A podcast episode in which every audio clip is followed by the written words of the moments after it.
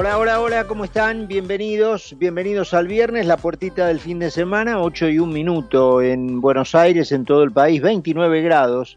La temperatura, día caluroso pero brillante en Buenos Aires. Creo que se augura lo mismo para lo que sigue del fin de semana. Así que después, promesa hecha, se los voy a actualizar para los que puedan aprovechar el aire libre del sábado, del domingo. Vamos, como es habitual, por concepto a todo el país, www.conceptofm.com. Obviamente aquí en Buenos Aires, el Gran Buenos Aires, la 955. Nos tienen como Mira quien habla en Spotify, nos tienen como The Post en YouTube quienes quieran acceder a las cuentas mías de Instagram o Twitter, arroba Mira, ok, en ambas. Vamos hasta las 9 de la noche, en otra semana que completamos aquí el inicio del ciclo 23 de Mira quien habla en el aire, la sexta temporada en concepto. Obviamente continúa en materia de información la saga del vacunatorio, nos vamos enterando día a día de nuevos casos. Hoy, paralelo a eso, supimos que la ministra de Salud ha contraído COVID y permanecerá aislada. Estuvo en contacto con el, ministro y el viceministro de Salud de Buenos Aires, Goyan y Kreplach, eh, respectivamente, y con el gobernador Kisilov, pero ellos fueron vacunados, todos, de modo tal que, eh, bueno, aparentemente las medidas de aislamiento van a ser eh, algo más livianas, eh, cuando no directamente inexistente, porque se cree que están cubiertos los, los señores, ¿no? hoy nos enteramos también que Dulce Granados, es decir, una mm, esposa tiene el título de esposa del ex intendente de Ezeiza, em, eh, ¿cómo es el, apellido? Enrique Granados, ahora se me escapa el, apellido, el nombre de pila, se me escapa el nombre de pila, pero bueno, durante muchísimos años, ya famoso intendente de Ezeiza, Granados, em, la esposa de él, vacunada también, el ex intendente de San Fernando, vacunado también, y no solamente esto, eh, sino la truchada en el documento público que es una declaración jurada de que todos son personal de salud, cuando ni siquiera pasaron por la vereda de una facultad de, de medicina o un estudio terciario de enfermería, que dicho sea de paso también se hace en las facultades de medicina de, de, cualquier universidad del país, ¿no es cierto? No, no, han pasado ni por la vereda, pero han eh, truchado las declaraciones juradas, que son instrumentos públicos, haciéndose pasar por eh, personal de salud, repito. Em, hay mucho corrillo eh, que indica que el gobierno está dispuesto a frenar con un torniquete a como de lugar eh, esta investigación, ya sea por eh, las vías judiciales, que todavía, teniendo en cuenta la magnitud del escándalo, no son tantas, algo más sí a nivel periodístico, a nivel prensa, eh, y está apelando a todo, ¿no es cierto?, el gobierno en ese sentido para frenar el desprestigio. Hoy me llegó una encuesta de D'Alessio en donde las respuestas son contundentes y de por cómo está repartida la torta de las respuestas en, esa encuesta, no es posible que sean todos votantes eh, de Juntos por el Cambio. Obviamente están ingresando en la indignación, en, la repugnancia, votantes del Frente de Todos, votantes que votaron a Alberto Fernández y a Cristina Fernández.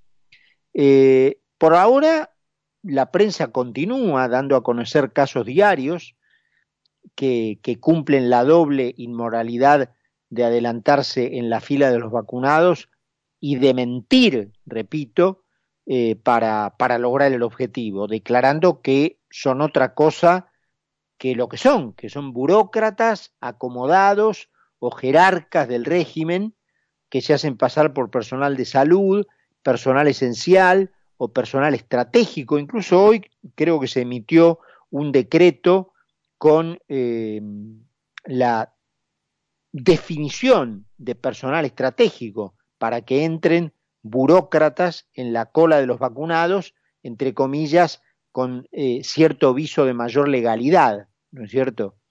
Em, pero bueno, habría que preguntarle al presidente si truchar los términos de una declaración jurada en un instrumento público no constituye un delito, ¿no? Como lo insinuó respecto de la vacunación VIP en México.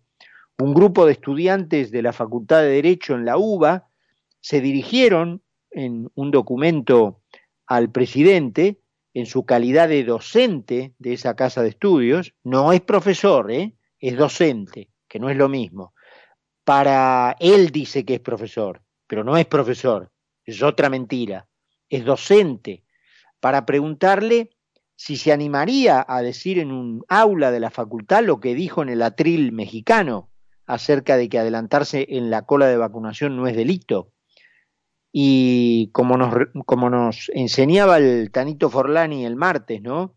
Habría que recordarle lo que dicen los artículos 248 y siguientes del Código Penal, en especial el 261.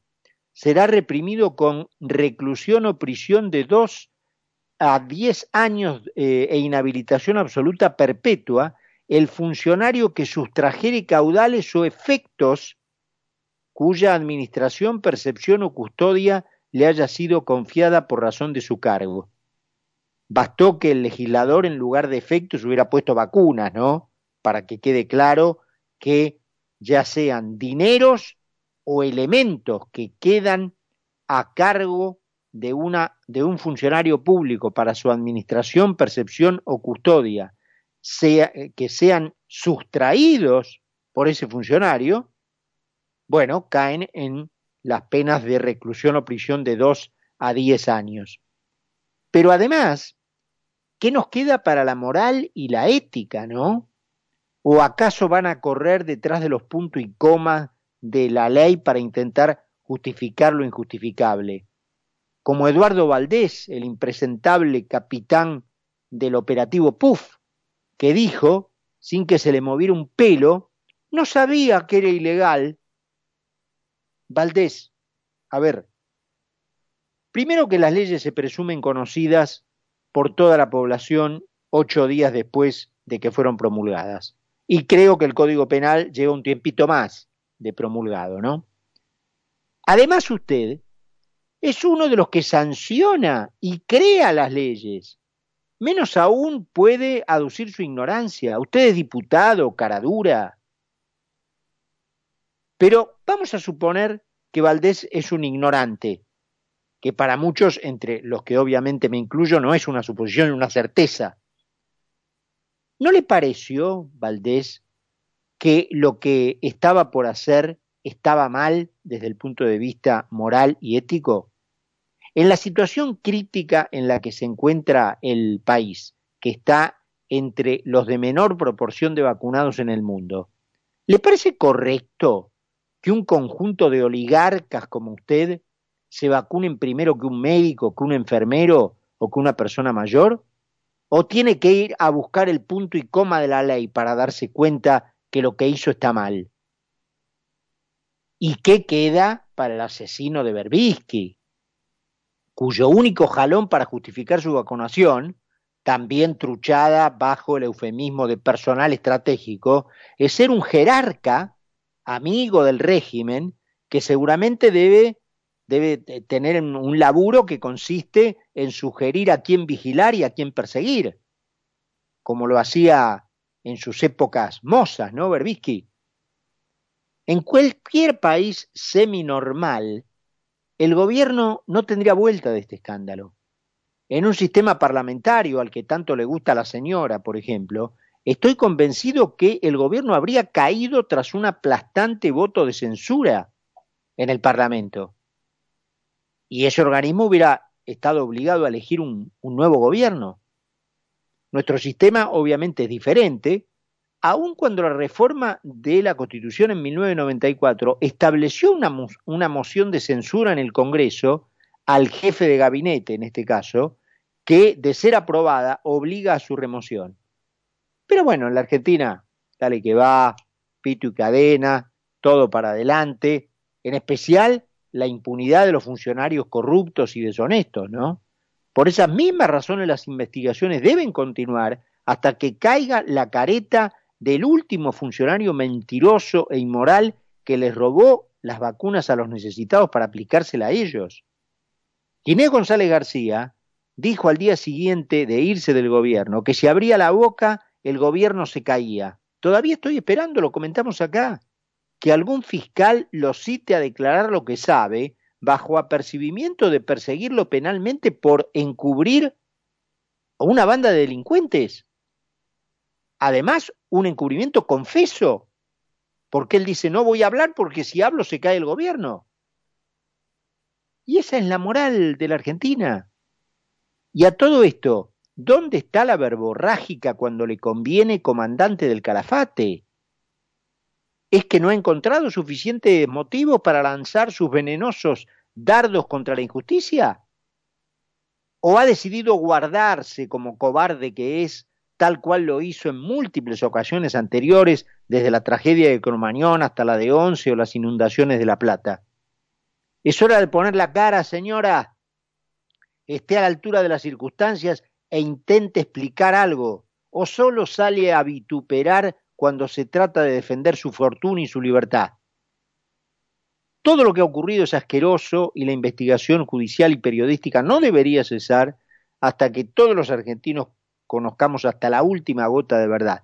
No sé, francamente, si servirá de algo. Después de todo, el país tuvo durante al menos 10 años consecutivos investigaciones de todo orden que demostraron cabalmente la delincuencia innata del kirchnerismo y no obstante toda esa evidencia acumulada, una mayoría social lo devolvió al gobierno en 2019. Algo huele mal en el fondo de la moral de los argentinos. Y mientras esa podredumbre no sea resuelta, el país va a quedar expensas de los inmorales. Ocho y cuarto en la Argentina, 29 grados la temperatura. Presentamos el programa y estamos de regreso.